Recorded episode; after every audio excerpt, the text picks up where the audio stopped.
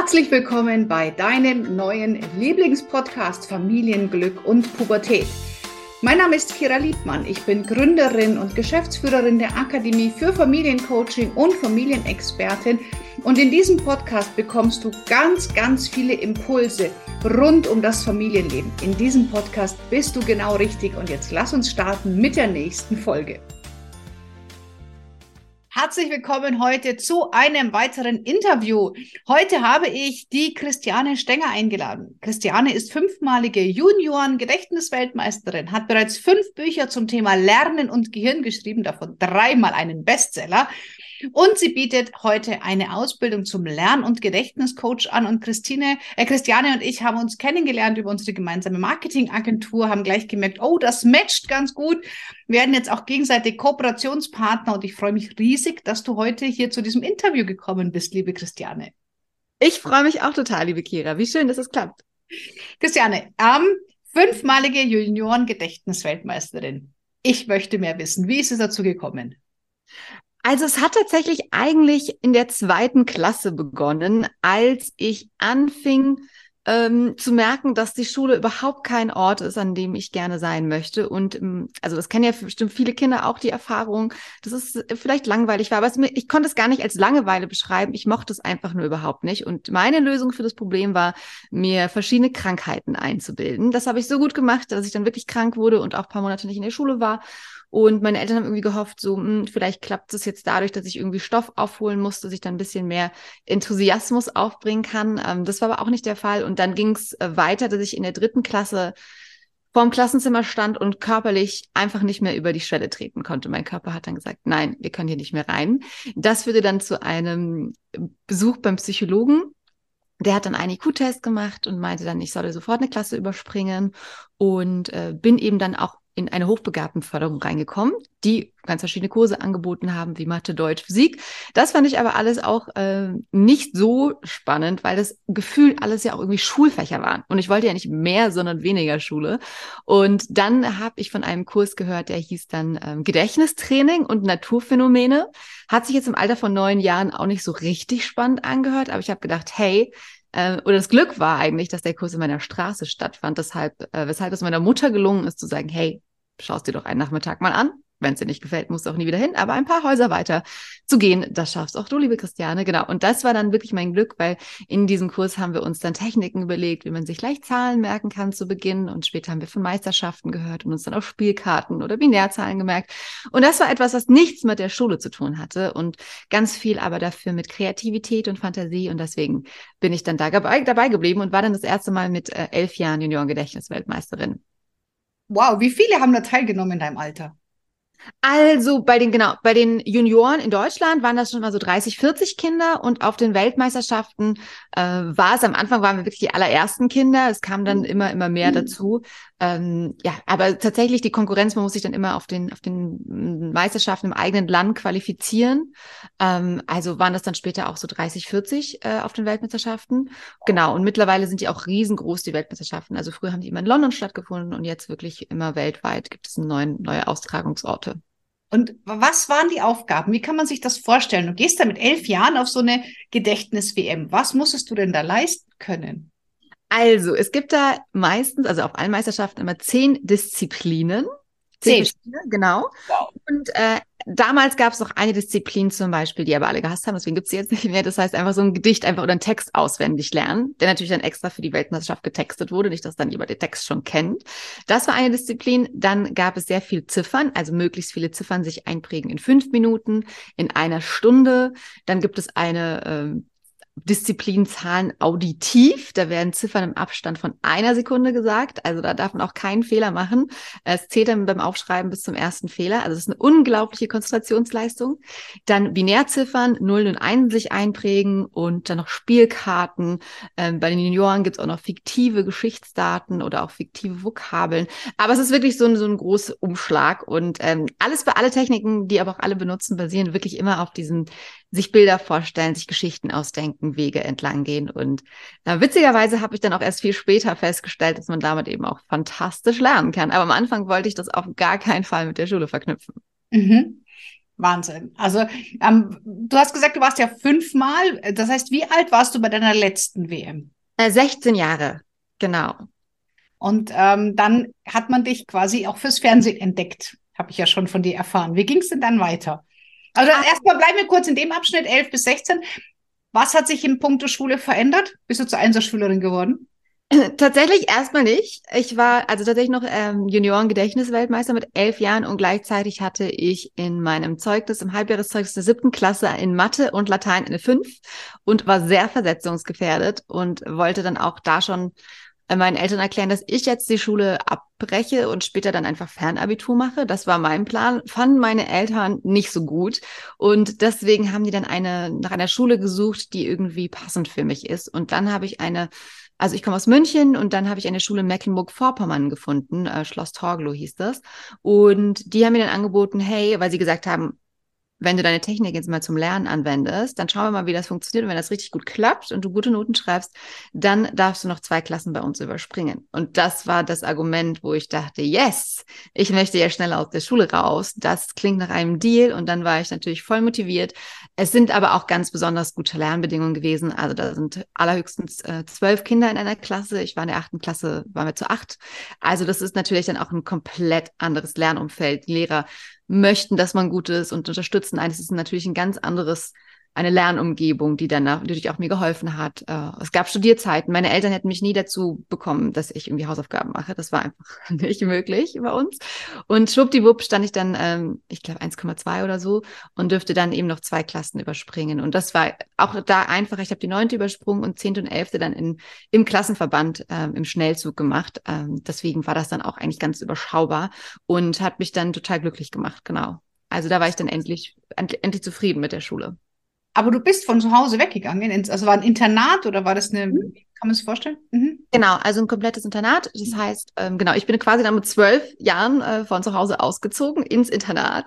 Wow. Und äh, genau, wir sind am Anfang, haben wir versucht, nochmal alle zwei Wochenenden irgendwie nach Hause zu fahren. Aber damals erstmal fliegen war sauteuer und Zugfahren hat zehn Stunden gebraucht. Also war man dann quasi, wenn einen Tag zu Hause und dann waren wir eigentlich ganz schnell komplett immer sechs Wochen da und dann immer nur in den Ferien zu Hause. Aber ähm, war natürlich auch toll, in der Gemeinschaft aufzuwachsen. Man ist super früh selbstständig geworden und ich habe mich da dann eigentlich sehr schnell wohlgefühlt. Und hast du da anderen Kindern von deinen Techniken ähm, partizipieren lassen? Also hast du denen beigebracht, wie auch andere schneller lernen können? Also, tats also, tatsächlich habe ich dann angefangen, da auch, aber das war erst mal im letzten Jahr, habe ich auch ein Projekt Gedächtnistraining angeboten. Es gab eben verschiedene Projekte, genau, und da habe ich die Techniken auf jeden Fall weitergegeben.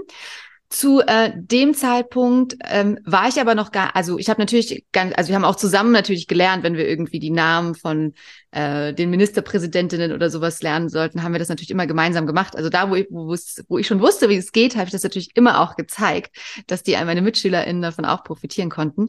Äh, das hat aber eigentlich dann eher noch äh, bis zum Studium gedauert, bis ich dann so komplett perfektioniert hatte. Oder beim Abi dann, äh, dafür habe ich dann, also weil bis dahin ging es für mich immer einfach und so. Und dann habe ich aber gemerkt, ach krass, was für ein Game Changer, wenn man diese Techniken wirklich auch zum Lernen anwendet. Okay, das heißt, die Schule hat dann so Spaß gemacht, dass du noch studiert hast?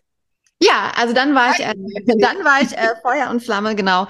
Äh, ich habe mich dann für Politikwissenschaften entschieden, weil das so breit gefächert war und tatsächlich ich eben dann gleichzeitig auch angefangen habe zu arbeiten und eben als Speakerin Vorträge gehalten habe. Und ich wollte tatsächlich auch ausprobieren, die Techniken, in was für Fächern man die anwenden kann. Und in meinem Politikstudium gab es eben natürlich Geschichte, Philosophie, aber auch VWL, ähm, bisschen äh, Jura oder Verwaltungsrecht. Und ich habe einfach gemerkt, das funktioniert wirklich in jedem Fach. Also überall, wo man einen Text hat, den man äh, lernen muss oder wo man eben was verstehen muss, was man anhand von Text oder Sprache erklären kann, bringen einen die Techniken da auf jeden Fall sowas von nach vorne. Da haben meine Kommilitonen dann auch ohne mich mit den Techniken zum Beispiel gelernt, äh, die dann äh, früher Abschluss gemacht haben, weil ich dann noch gearbeitet habe nebenbei oder mit anderen Dingen beschäftigt war.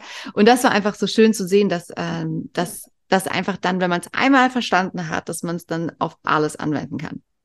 Und das finde ich halt bei dir so cool. Du gibst es ja jetzt als Lern- und Gedächtniscoach Ausbildung weiter. Aber du hast alles selber erlebt. Das heißt, du hast dir nicht einfach nur fünf Bücher angeschaut, hast die gelesen und sagst, so, und jetzt mache ich hier mal irgendwie eine Ausbildung, sondern bei dir ist unfassbar viel Substanz dahinter. Du hast das alles selber ausprobiert. Und das macht es halt unglaublich authentisch in meinen Augen. Äh, voll, total. Das merke ich auch immer, immer wieder, weil äh, wenn ich jetzt auch von diesen Techniken hören würde, wahrscheinlich würde ich denken, hm, erstmal sich so Bilder bauen oder eine Geschichte machen oder so Umweg ist der Riesenumweg, was soll das bringen? Und ganz viele äh, schreiben mir dann auch, hey, äh, wie kann ich die Techniken zum Beispiel dafür anwenden oder dafür, wo ich natürlich denke, ähm, diese Transferleistung, das ist doch total einfach, aber das stimmt halt nicht. Und man, ich habe natürlich diese jahrelange Erfahrung und deswegen fällt mir dann zu jedem Thema auch irgendwas ein und ich kann äh, Menschen dabei unterstützen. Aber das ist am Anfang das so äh, von Grund auf genau, dass ich es auch für wirklich verschiedene Fächer angewendet habe, ist natürlich jetzt äh, Gold wert und super hilfreich. Und ich äh, bin so glücklich in der Lage zu sein, mein Wissen jetzt aber auch weitergeben zu können. Und ich sehe es in der Ausbildung, wie grandios es funktioniert ja. und äh, wie begeistert auch meine TeilnehmerInnen sind, dass die sagen, ach krass, sofort kann mein Kind irgendwie äh, zum Beispiel die, die Noten lernen oder sofort eine Eins geschrieben im nächsten Vokabeltest nach Anwendung der Techniken. Oder im Coaching, ich, mein, meine Coaches haben auf jeden Fall super abgeschnitten und sagen, ach krass, lernen kann ja sogar Spaß machen. Also man hat dann auch sofort Erfolgserlebnisse und das äh, also ich kann gar nicht beschreiben, wie, wie glücklich äh, mich das macht, das jetzt einfach auch so intensiv weitergeben zu können. Und mhm. ich ähm, wirklich weiß, ach cool, es funktioniert und äh, meine Erfahrung kann ich wirklich ähm, durch diese Ausbildung jetzt komplett zu 100 Prozent weitergeben. Total schön. Du hast mir erzählt, du saßt ja dann mit 17 bei Markus Lanz, richtig? Wie kam das denn da dazu? Also tatsächlich hat äh, diese, diese Fernsehauftritte haben mit elf begonnen oder zehn, elf. So also das erste Mal, genau, deutsche, deutsche Juniorenmeisterin geworden bin. Da waren wir ähm, bei Stern TV, bei Günther Jauch eingeladen zu Gast. Und das hat sich dann ein paar Mal wiederholt, sodass Stern TV dann auch zum Beispiel mein Abitur begleitet hat. Also die waren dann äh, in dem Internat in der Schule und äh, haben auch gefilmt dann nach meiner mündlichen Abschlussprüfung in Philosophie, wie ich mit meiner besten Freundin in den See gehüpft bin. Das ist total schön, das jetzt auch noch auf Band zu haben, genau. Und äh, da ähm, hat mich Günther auch dann gefragt, was ich denn jetzt nach dem Abitur äh, gerne machen möchte. Und dann habe ich gesagt, ah, ich würde gerne ein Buch schreiben. Und äh, dann hat sich am nächsten Tag tatsächlich auch der Campus Verlag mir gemeldet und ich habe dann äh, tatsächlich äh, bin ich dann nach Frankfurt gefahren, habe den Verlag kennengelernt und dann äh, mit 16 auch mein erstes Buch angefangen, was dann mit 17 veröffentlicht wurde. Und dadurch, durch das Buch ähm, fing das dann, fing das dann an, sich so zu, zu verbreiten. Also ich habe dann angefangen, erstmal Lesungen in Buchhandlungen zu halten, äh, teilweise wirklich vor 20 Leuten. So, so hat das begonnen. Und dann saßen da aber auch äh, Menschen im Publikum, die dann gefragt haben, hey, wir haben so eine Unternehmensveranstaltung, hast du nicht da Lust mal aufzutreten? Und so bin ich in dieses Speaker-Business reingegangen Genau. Und ähm, gleichzeitig habe ich dann aber auch Kinderbücher geschrieben und das war dann immer so ein ähm, Anlass natürlich, dass man dann auch zu Sendungen eingeladen wurde. Bei ähm, Genau, dann war ich auch bei TV Total, bei Lanz und äh, Galileo und allen, allen möglichen Sendungen, weil es mir auch schon immer wichtig war zu sagen, hey, es gibt diese Techniken und ähm, es kann so, so einfach sein und so viel Spaß machen zu lernen. Und äh, das war natürlich dann immer auch ganz, ganz aufregend, da zu sein und es hat mir super viel Spaß gemacht. Ähm, genau, und dann witzigerweise ähm, ist es dann, dann so gekommen, dass ich irgendwie dann mal immer so in Gesprächen mit Freunden erzählt habe, ah, ich würde auch wahnsinnig gerne mal moderieren irgendwie. Und wie es dann der Zufall so wollte, ich habe dann irgendwann noch eine Musical-Ausbildung angefangen und dann kam tatsächlich auch eine Anfrage von ZDF Neo, äh, ob ich Lust habe, zu einem Casting zu kommen für eine Sendung, die hieß damals Wie wertig. Die habe ich dann mit Lutz van der Horst moderiert. Und äh, das war aber auch immer so schön zu sehen, dass wenn man sich was vorstellt oder sich was vornimmt und wirklich aber auch das Gefühl hat, ja, das kann passieren und dann aber auch loslässt und ähm, dann sich überraschen lässt, dass das dann alles so gekommen ist, wie es gekommen ist. Und es hat dann auch unfassbar viel Spaß gemacht. Mhm. Und ähm, jetzt hast du ja mit 16 gesagt, du hast dein erstes Buch angefangen. Andere mit 16 haben doch nicht mal einen Plan, was sie übermorgen machen. Wie hast du es geschafft, mit 16 dich so zu strukturieren, dass du ein Buch schreiben kannst? Hat dir jemand geholfen? Hast du das alles alleine gemacht? Wie kann man sich das vorstellen? Äh, tatsächlich war das, also mein erstes Buch, mein, mein aller, aller einfachstes und leichtestes Buch. Ich will jetzt gar nicht sagen, aber ich kam ja gerade aus der Schule. Ich war also gewöhnt, an Deutsch LK Aufsätze zu schreiben oder Texte zu schreiben und ich kannte ja alle Techniken. Ich habe, glaube ich, also dann irgendwie mich in meiner allerersten Wohnung hingesetzt und drei Wochen geschrieben und schwuppdiwupp war das erste Buch fertig. Also das habe ich tatsächlich sogar ähm, so, also das, da hatte ich ähm, noch nicht mal, also ich hatte einfach das, ich hatte das einfach das Buch im Kopf, habe das runtergeschrieben, also die, die, den Aufbau hat es damals den Verlag geschickt, die meinten super cool. Natürlich dann bestimmt noch ein paar Hinweise gegeben ähm, und dann ähm, ab, ging das aber wirklich rasend schnell, das erste Buch. Und, War das schon ein Bestseller? Ähm, das war, glaube ich, noch kein Bestseller in dem Sinne. Es war, glaube ich, auf Platz 21 der Bestsellerliste, aber kein Bestseller, so man es bezeichnet. Das hat sich super gut verkauft, aber ja. nicht in einer Woche, so dass es dann gereicht hat, um in die Liste zu kommen. Das ist dann, äh, das ist dann erst später mit dem nächsten Buch passiert. Und da war das dann auch äh, nicht mehr nur drei Wochen. Da habe ich dann immer äh, auch ganz, ganz lange erstmal in der Struktur überlegt, auch mit einer Lektorin unterstützt einen da natürlich auch. Also dann ähm, haben wir zusammen Themen gefunden und dann auch geordnet. Und dann habe ich mich, glaube ich, so drei, vier Monate in die Bibliothek gesetzt und äh, geschrieben. Und äh, da war dann auf jeden Fall nochmal das war dann, also weil es ja auch ein komplett neues Thema war, es ging dann um äh, darum, wie man genialer werden kann. Das hieß, lassen Sie Ihr Hirn nicht unbeaufsichtigt. Und da war ich dann tatsächlich auch zwar natürlich im Studium noch so ein bisschen oder das Studium war dann auch schon ein bisschen her und dann äh, auch am Anfang wieder ins Schreiben reinzukommen, war erstmal so, oh mein Gott, wie soll ich überhaupt wieder je schreiben? Aber wie es dann so ist, das Gehirn wird so, wie man es benutzt und wenn man dann anfängt, wieder zu äh, schreiben oder zu üben oder zu trainieren, wie überall, dann äh, geht es natürlich dann mit der Zeit auch wieder immer besser. Und das hat wahnsinnig viel Spaß gemacht dann. Wie heißen deine Bücher oder um was gehen die? Äh, also das erste Buch hieß äh, Warum fällt das Schaf vom Baum? Da geht's wirklich ganz klassisch um die Gedächtnistechniken, also ganz, was ist eine Routenmethode, was ist die Geschichtentechnik, auch von den Meisterschaften alles erklärt, wie man eben diesen, diese Techniken auch auf persönlichen Lernstoff anwenden kann. Und äh, das war so die Basis. Dann habe ich als nächstes Buch ein Kinderbuch geschrieben. Das hieß Das Gummibärchen im Spinat. Und das sind so Detektivgeschichten. Die Peperonis lösen Fälle, auch mit Hilfe dieser Gedächtnistechniken. Äh, genau, weil ich das einfach damals mir das so wichtig war, dass eben auch Kinder das schon kennen. Weil wenn man das eben weiß, wie Lernen funktioniert, dann kann es einfach so, so leicht sein. Und ich habe mich ja damals auch so schwer getan. Und deswegen finde ich es auch so traurig, dass man das eigentlich nicht in der Schule lernt. Das ist wirklich absurd, weil äh, für Vokabeln lernen, für Sachen einfach, die man für Tests wissen muss, ist es einfach ein absoluter Gamechanger. Genau, das war dann das Kinderbuch, das Gummibärchen im Spinat. Ähm, und dann ging es weiter mit Lassen Sie Ihr Hirn, äh, lassen Sie Ihr Hirn nicht un, unbeaufsichtigt. Das war quasi eine Gebrauchsanweisung äh, für den Kopf.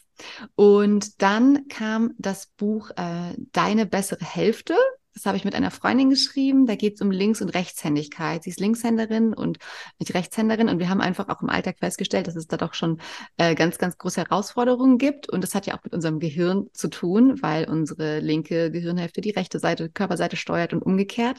Und da in der Schule das eigentlich auch wirklich krass ist, wie wenig darauf geachtet wird. Also es gibt natürlich immer Ausnahmen, also Pauschalisierungen stimmen natürlich nie. Äh, auch das ist wieder eine doppelte Pauschalisierung. Aber egal, auf jeden Fall, äh, wie wichtig es eben ist, auch Kindern äh, eben zu beobachten, mit welcher Hand sie schreiben lernen. Weil man, wenn man als Linkshänderin damit rechts schreiben lernt, äh, kann da richtig so ein Knoten im Kopf entstehen und ganz, ganz äh, krasse Auswirkungen kann das haben. Ich habe witzigerweise dann auch einen Händigkeitstest gemacht, wo ähm, eigentlich auch rauskam, dass ich eigentlich Linkshänderin bin. Und äh, das fand ich einfach wahnsinnig faszinierend. Genau, das war dann das Buch Deine bessere Hälfte. Und dann, ähm, ich hoffe, ich lasse jetzt kein Buch aus, habe ich auf jeden Fall noch. Hm? Ja, genau. Äh, dazwischen kam noch mal ein Buch, das habe ich auch gemeinsam mit anderen, anderen geschrieben, das hieß Keine Panik vor der Steuerberaterprüfung. Und ähm, das letzte Buch, was ich jetzt geschrieben habe, Verlassen Sie Ihre Zeit nicht unbeaufsichtigt. Ähm, genau, und da ging es vor allem eben um die Zeit. Und dazwischen habe ich jetzt noch ein Buch vergessen, witzigerweise, das zum Thema die vergesslichste Gedächtnisweltmeisterin der Welt. Äh, wer lernen will, muss fühlen. Da geht es darum, warum Emotionen so wichtig auch ähm, uns oder umso sehr beim Lernen unterstützen und wie unsere Sinneseindrücke und so auch natürlich ähm, das Lernen prägen. Wahnsinn. Also du hast, glaube ich, was ganz äh, Gutes gerade gesagt ähm, mit dem, warum wird es nicht in der Schule gelernt? Bist du da schon mal mit irgendjemandem, der dafür verantwortlich ist, in Dialog gegangen? Warum lernen wir nicht, wie wir lernen in der Schule? Also, äh, da passiert ja auch im Moment total viel. Also man merkt ja auch auf Instagram, es gibt ganz, ganz viele Bewegungen, die sagen, hey, wir müssen irgendwie Schule anders denken und neu lernen. Ähm, tatsächlich war ich da sehr früh dann äh, relativ äh, frustriert, weil ähm, also meine Mutter damals das eben auch so krass fand, äh, aber das war natürlich in den 90er Jahren und da auch mal mit dem Kultusministerium gesprochen hat und die meinten, nee, nee, nee, wir wissen schon, wie Lernen funktioniert. Wir brauchen da jetzt keine externe äh, Unterstützung. Also ähm, da bin ich damals nicht so richtig ähm, weitergekommen und deswegen bin ich auch, also es passiert ja auch total viel. Ne? Es gibt ja jetzt auch in ganz, ganz vielen oder viele Schulen probieren Dinge aus, wie das Fach Glück oder so. Das ist auch total wichtig, wenn man lernt, hm, was ist mir eigentlich wichtig oder mit sich selbst beschäftigen oder auch natürlich lernen, lernen gibt's auch immer, immer mehr.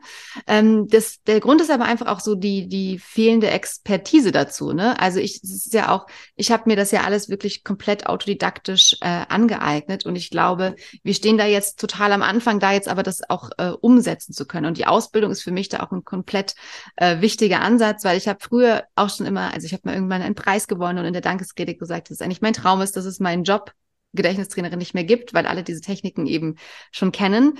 Aber damals war es für mich auch erstmal so, wie soll das, wie soll das funktionieren? Ich war damals mit ähm, einem Traubenzuckerherstellung an 100 Schulen, äh, um Kinder zu coachen sozusagen oder über 100 Schulen damals. Aber das dachte ich, okay, das kann ja auch nicht der Weg sein, dass ich in Schulen gehe, weil es ja so viel Zeit, also so viel Zeitaufwand ist und dann doch nur ein äh, Tropfen auf dem heißen Stein.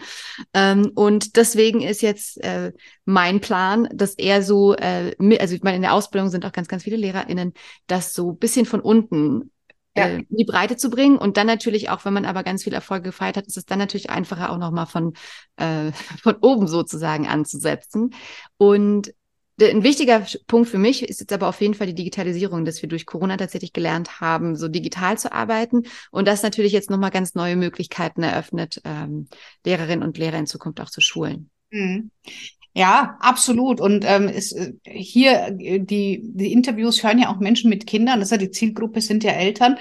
Und ich glaube, viele wünschen sich natürlich jetzt so mal ein paar äh, Basic-Tipps. Ich denke, da hast du ja sicherlich was, was jetzt du nicht nur in deiner Ausbildung weitergibst, sondern vielleicht auch quasi auf dem freien Markt. Und deswegen, ja, ja Christiane, hau doch mal raus. Was sind denn so die Klassiker? Also wir machen zum Beispiel viel, ich arbeite viel mit Eselsbrücken mit meinen Kindern, mhm. dass wir sagen, ein Wort, was sich ähnlich anhört, wo man dann so den Transfer hinkriegt.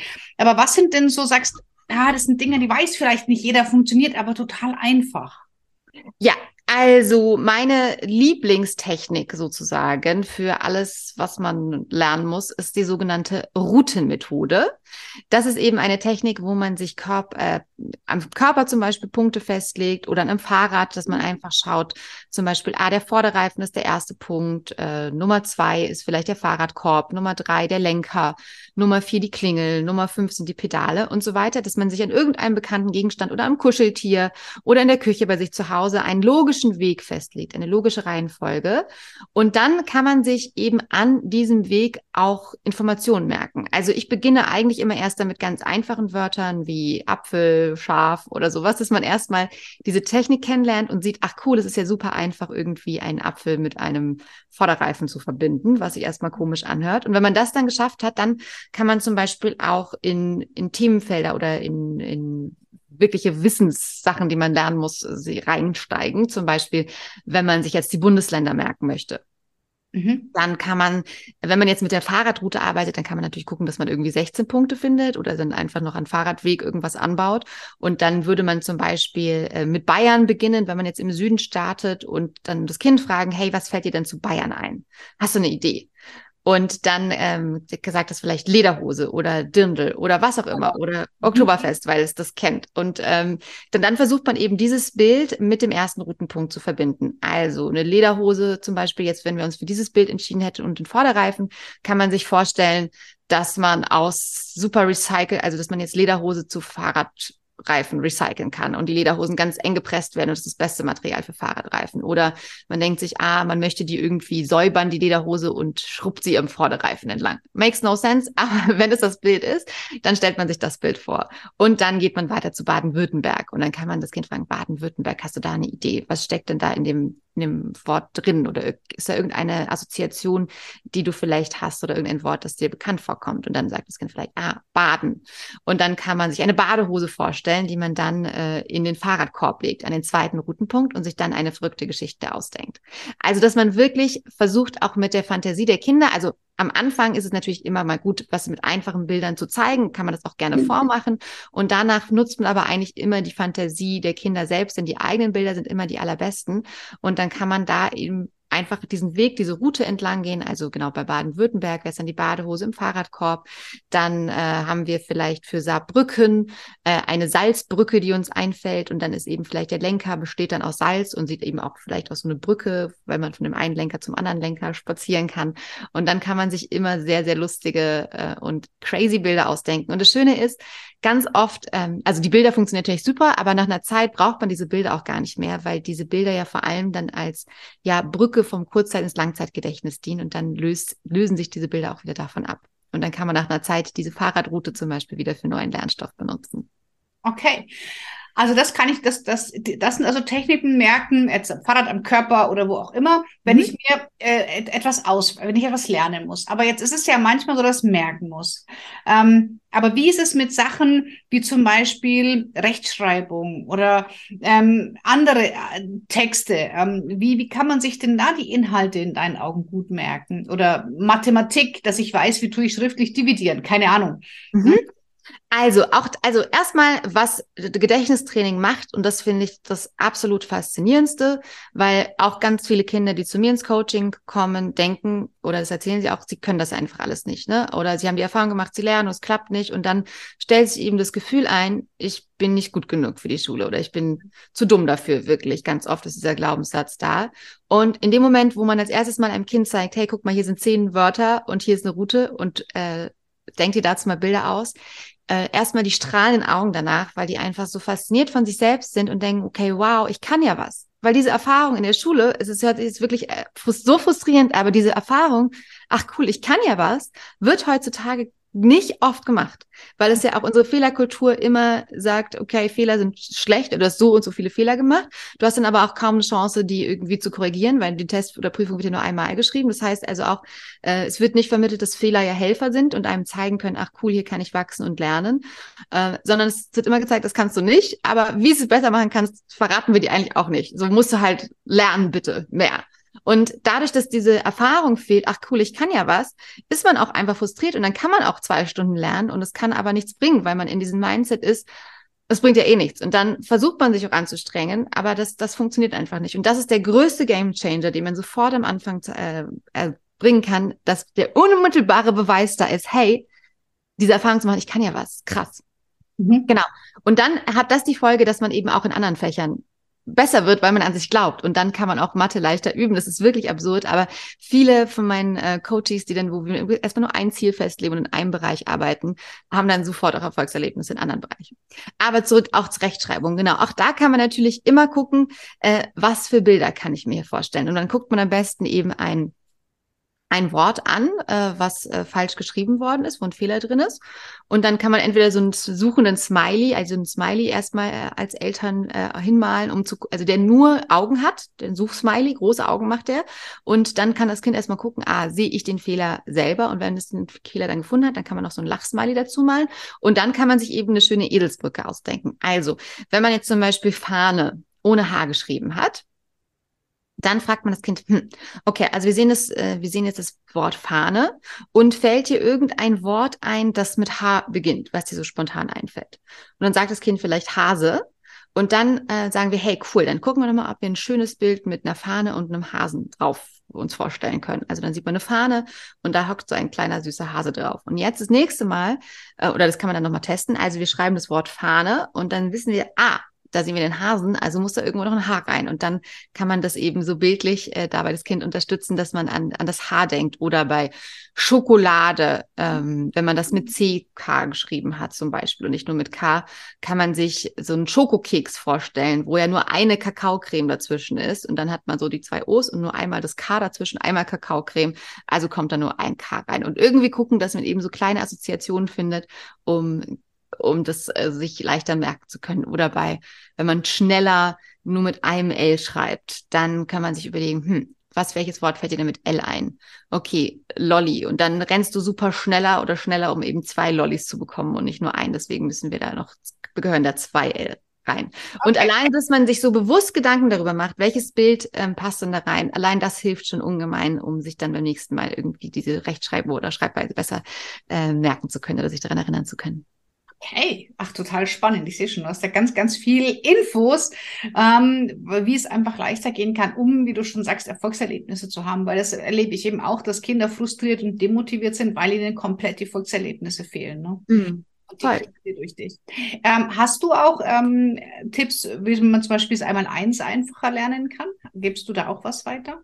Äh, da gebe ich auch was weiter. Ähm, das ist jetzt also gar nicht, weil, ähm, weil ich jetzt nicht weitergeben darf, ist einfach nur ein bisschen komplexer zu erklären, okay. weil es auf dem System beruht, äh, um sich auch Zahlen zu merken. Also dass man dann quasi, man hat dann für jede ähm, Zehnerreihe oder für die Fünfer und die Siebener eine, einen Weg im Kopf und weiß sofort, ah, wo, wo der fünfte Routenpunkt auf dem Siebener Reihe ist und dann weiß ich, ah, cool, äh, 5 mal 7 ist 35, weil da ich da das Mehl sehen kann. Das ist aber mehr so quasi als Sicherheit, weil mhm. äh, ich habe auch sehr viel mit Lehrern darüber gesprochen, wie ist es beim einmal eins auswendig lernen und die sagen, also weil ich dachte immer, niemand soll das ja selber rechnen können und rechnen lernen. Aber am Ende sagen Mathelehrer, eigentlich Hauptsache, die Kinder können das, egal wie, aber das auswendig zu können, ist einfach entscheidend, weil alles danach aufbaut oder in den Tests du so viel Zeit verlierst, wenn du es nochmal irgendwie einzeln rechnen musst und deswegen auf jeden Fall auswendig lernen ist okay. Genau, das geht nach einem bestimmten okay. System und Bildern, aber ansonsten sage ich einfach nur, immer versuchen, gerade wenn es ums auswendig lernen geht, das total spielerisch zu machen. Also, dass man sich dann, ähm, wie gesagt, entweder Karteikarten malt für, für das Einmaleins und die dann irgendwie äh, eine Challenge draus macht, dass man die erstmal suchen muss im Zimmer, wie Ostereier suchen, erstmal Karteikarten suchen und wenn man eins gefunden hat, legt man das in die Mitte im Zimmer auf den Stapel und muss es rechnen und dann macht man noch eine Stoppuhr dazu. Wie schnell schaffe ich das alle zu finden, dass ich eben auch so eine Gamification-Note äh, im ah, Lernen okay. drin habe. Das äh, klappt total, also ähm, die Stoppuhr einzubauen, klappt eigentlich immer, weil Kinder einfach auch Lust haben, sich zu messen und man, also man hat ja als Mensch auch Bock, schneller zu werden. Und wenn man auch zum Beispiel Vokabeln lernt, ne, ist ja auch immer so ein ewig Stressthema. Und wenn man sagt, okay, guck mal, ähm, auch vor allem mit den Technik oder ohne erstmal, wie viel schaffst du denn in fünf Minuten? Was schätzt du denn, wie viel? Und dann sagen die vielleicht, okay, zehn Vokabeln. Und dann sind alle ganz überrascht, dass sie 20 schaffen. Und dann, ah, cool, schaffst du vielleicht 21 beim nächsten Mal. Und dann konzentriert man das oder ist man ja auch konzentriert, weil man einfach weniger Zeit hat und weiß, okay, ich muss mich jetzt konzentrieren. Wenn man aber eine halbe Stunde Zeit hat und dann denkt, oh, dann ist es da auch natürlich langweiliger, weil ähm, man, also die, die Arbeitszeit dehnt sich aus in dem Maße, wie viel Zeit man zur Verfügung hat. Und deswegen, wenn man sagt, cool, ich guck mal äh, mit einer Stoppuhr, äh, wie, wie schneller ich sein kann, auch um einen Satz zu schreiben oder so, wenn es darum geht, äh, das Schreibtempo zu erhöhen, äh, dass man sich dann selber das Kind äh, sich einen Satz überlegen lässt und dann sagst, okay, wie schnell schaffst du das dreimal diesen Satz zu schreiben? Und dann schaffst du mal, so schaffst du es noch schneller. Und dann ist sofort eben ein Spaß dabei. Und mhm. das immer zu gucken, wie kann ich, äh, also nicht jedes Kind äh, mag alles gerne, ne? Man kann ja auch so ähm, mit Glas, also so Glasschreibestifte gibt oder ähm, richtig Kreidestifte für Fenster gucken, dass man eben auf Tellern rechnet oder dass man mit den Stiften irgendwo auf eine Glasscheibe malen kann äh, oder einfach versucht, sowas einzubauen. Manche Kinder lieben das, bei manchen funktioniert es nicht. Deswegen ist auch gar nicht schlimm, wenn man was nicht funktioniert, weil Lernen ist auch ausprobieren. Und dann schaut man einfach, dass man mit dem Kind gemeinsam äh, sich schöne Spiele überlegt, dass das irgendwie klappt. Ähm, genau. Also, aber Karteikarten fürs Einmal-Eins ähm, ist es zum Beispiel super. Und dann macht man ja. immer einen Zehnerstapel oder äh, mhm. genau, irgendwie gucken, wie man die Karteikarten noch verstecken kann. Oder es liegen fünf in der Küche, äh, eine Challenge, die man rechnen muss und dann muss man die da aufschreiben und fünf liegen im Kinderzimmer und dann mhm. äh, schauen, ob man, äh, wie schnell man es eben schafft, diesen Parcours, Rechenparcours zu meistern. Und jetzt ähm, deine Brain Academy, die Ausbildung zum Lern- und Gedächtniscoach. Ist der für Eltern, für K Schüler, für jemand, der mit Eltern arbeiten möchte? Wer ist deine Zielgruppe, wenn sich jetzt jemand angesprochen fühlt? Wann ist man bei dir richtig? Also erstmal natürlich sind alle ganz herzlich willkommen, die sich für das Thema Gedächtnistraining interessieren. Ich habe wirklich ähm, drei Hauptzielgruppen oder drei Gruppen sozusagen, die bei mir die Ausbildung machen. Das sind natürlich zum einen Eltern, die einfach wissen wollen, wie können sie ihre Kinder beim Lernen unterstützen. Es sind äh, Lehrer und Lehrerinnen, die ähm, ja einfach auch ihren Schülern einfach helfen wollen und äh, Techniken lernen wollen, wie sie ihre Schüler eben beim Lernen oder Schülerinnen beim Lernen unterstützen können. Und der ähm, dritte große Bereich, das sind Coaches, die schon eben als Coach arbeiten in allen möglichen Bereichen und da aber auch merken, es treten einfach immer mehr Lernschwierigkeiten äh, auf und da wollen sie eben sich noch fortbilden und eine Zusatzausbildung machen. Ja, das heißt zum Beispiel auch, wenn jetzt jemand schon Kinder- und Jugendcoach ist oder Familiencoach und sagt, ich möchte gern ins Thema Lerncoaching bei mir in meine Arbeit mit aufnehmen, dann ist man bei dir richtig. Auf jeden Fall, komplett. Das ist eine ganz, ganz tolle Ergänzung. Ja, sehr, sehr schön. Okay, und dann, ähm, was lernt man denn bei dir in der Ausbildung? Sind es nur Trainings, äh, also Gedächtnisstützen äh, oder sind es auch, wie funktioniert das Gehirn? Wie teile ich meine Zeit ein? Was ist da alles Teil dabei? Also ich habe äh, so drei große Säulen in der Ausbildung. Die erste große Säule ist tatsächlich Selbstvertrauen und Mindset. Äh, ich erkläre aber alles anhand auch der Techniken. Also auch wenn man quasi am Anfang nicht, vermeintlich nicht mit Gedächtnistraining startet, erkläre ich wirklich alles schon mit Hilfe von kleinen Techniken, dass man alles, was man äh, in den Lernvideos quasi sieht, sofort umsetzen kann auch und sieht, ah cool, wie kann ich auch vermeintlich abstrakte Informationen in Bilder umwandeln. Äh, und Selbstvertrauen und Mindset ist in meiner ähm, Auffassung einfach so wirklich die Basis für erfolgreiches und äh, glückliches Lernen, weil das einfach ähm, so essentiell ist, dass man an sich glaubt. Genau, deswegen geht's damit los. ist auch eine tolle Reise für die Auszubildenden, dass es eben quasi nicht nur Gedächtnistraining ist, sondern dass man natürlich selber auch eine Wachstumsreise erlebt. Äh, dann ist das äh, der zweite große Themenbereich äh, Lernen und Erfolge. Da geht's dann wirklich nochmal intensiv um alle Lerntechniken. Wie funktioniert das Gehirn? Wie funktioniert eigentlich auch Verstehen? Also was ist da der Unterschied? Was kann ich tun, damit Kinder oder Jugendliche oder auch Erwachsene eigentlich besser und leichter verstehen? Also da gehen wir auch wirklich äh, ganz wissenschaftlich dran. Und genau, wie kann ich eben Erfolgserlebnisse schaffen? Wie äh, funktionieren diese verschiedenen Techniken? Also die ganze Basiswissen rund ums Thema Lernen und Erfolge. Und die dritte große Säule ist dann nochmal ähm, Haltung und Kommunikation, also vor allem, wie ich als Coach meinen Coaches gegenübertrete, eben auf Augenhöhe. Was für Kommunikationstools gibt es im Coaching eigentlich? Ähm, genau. Und da ähm, ist man einfach wirklich, ist es so eine komplette Reise, was alles äh, aufeinander aufbaut. Und das ist einfach so schön zu sehen. Also es gibt dann ähm, ähm, auch natürlich die, die genauen Techniken, auch wie kann ich mein Coaching auf, aufbauen. Also, dass man eine ganz klare Struktur hat und äh, immer genau weiß, wann ich auf welche Übungen zurückgreifen kann, was man zu tun hat. Genau. Okay, schön. Also ein rundum sorglos Paket zum Thema Lernen mhm. für Eltern oder ähm, alle, die mit Kindern und Jugendlichen arbeiten, ähm, da wirklich sie unterstützen wollen im Bereich Lernen. Und es geht ja nicht nur ums Auswendiglernen, sondern es geht wirklich darum, einfach ein anderes Verständnis für Lernen zu bekommen, weil das finde ich halt ganz wichtig, was du gesagt hast, ähm, die Erfolge. Ja, und äh, Auswendiglernen ist nicht immer das Mittel der ersten Wahl. Es gibt viel, viele Dinge, die es viel leichter machen. Gerade wenn ich später im Gymnasium bin, ähm, die ganzen Jahreszahlen und alles, also da hast du einfach so du kannst es so erleichtern und ähm, die Kinder haben mehr Zeit, Kinder zu sein oder Jugendliche zu sein und das ist halt total schön. Total, man kann zum einen super viel Zeit sparen und genau, man denkt vielleicht bei Gedächtnistraining und bei den Techniken, ach krass, das ist ja nur auswendig lernen, aber wirklich das Gegenteil ist der Fall, weil um etwas zu lernen oder um sich Bilder zu überlegen, muss ich den Lernstoff ja auch erstmal verstehen, damit ich also damit ich weiß, was für Bilder funktionieren, durchdringe ich den Lernstoff auf einer ganz tieferen Ebene, als wenn ich mir es einfach nur so angucke. Deswegen ist es auf jeden Fall auch so ein totaler Unterstützungsprozess, um Dinge zu verstehen und sich Modelle aufzubauen, um das dann eben auch auf andere Aufgaben übertragen zu können.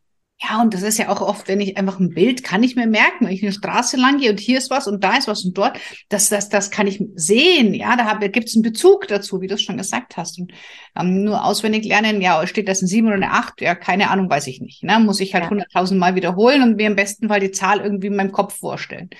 Also genau. da kannst du halt wahnsinnig viel helfen den Eltern und ganz viel Schmerzen zu Hause nehmen, weil ich meine, wir haben es alle in den letzten zwei, drei Jahren gelernt. Also Lernen ist einfach eine riesen Herausforderung bei vielen.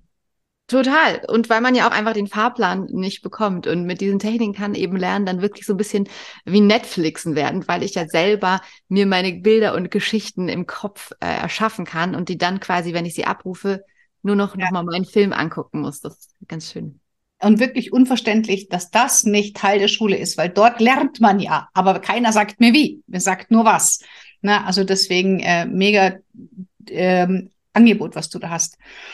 Ähm, genau, Christiane, wenn man mit dir jetzt in Kontakt treten möchte, ne, wir haben packen den Link zu deiner Landingpage ähm, in, in die Videobeschreibung, also da kann man direkt drauf kommen. Wie, wie kann man es am besten machen? Sagst du, schau dir ein Webinar an, lies mal eine Bücher, äh, buch dir ein Gespräch, wie soll man mit dir am besten in Kontakt kommen? Also natürlich sonst über die ganz klassischen Kanäle wie Instagram kann man mich natürlich auch anschreiben. Sonst, äh, wenn man sich für die Ausbildung interessiert, kann man sich auf der Landingpage ein Erstgespräch buchen. Ich habe aber auch noch so quasi einen kleinen Einsteigerkurs. Ähm, das heißt, äh, der heißt Supermind bei Christiane Stenger. Dazu biete ich auch immer mal Webinare an, die kostenfrei sind. Also das findet man auf meiner Homepage, dann christianestenger.de. Alle Infos dazu, wann das nächste Live-Webinar stattfindet. Wenn man die Techniken einfach nochmal ausprobieren möchte und da reinschnuppern möchte, ist dieser Abend dann hervorragend auch. Wunderbar. Also, wenn du dich dafür interessierst, du findest in der Videobeschreibung alles, was du brauchst, um mit der Christiane direkt in Verbindung zu kommen. Stenger mit E. Ähm, wenn du jetzt das zuhörst und dir merken möchtest, dann eben nicht äh, mit Ä, sondern such Christiane Stenger mit E. Und ähm, ja, Christiane, ich danke dir super, super herzlich für dieses tolle Gespräch. Ich hoffe, wir konnten da ganz viele Impulse setzen. Natürlich kann man in 45 Minuten Interview keine ganze Lerncoach-Ausbildung geben, aber ich hoffe, wir konnten einfach sensibilisieren, wie wichtig es ist, sich mit dem Thema zu beschäftigen und wie viel Gutes wir den Kindern damit wirklich tun können. Danke dir für deine Zeit und dass du da warst. Danke dir, liebe Kira. Das war super schön. Und dann hören und sehen wir uns bestimmt bald wieder. Bis dann. Tschüss. Bis dann. Mach's gut. Tschüss.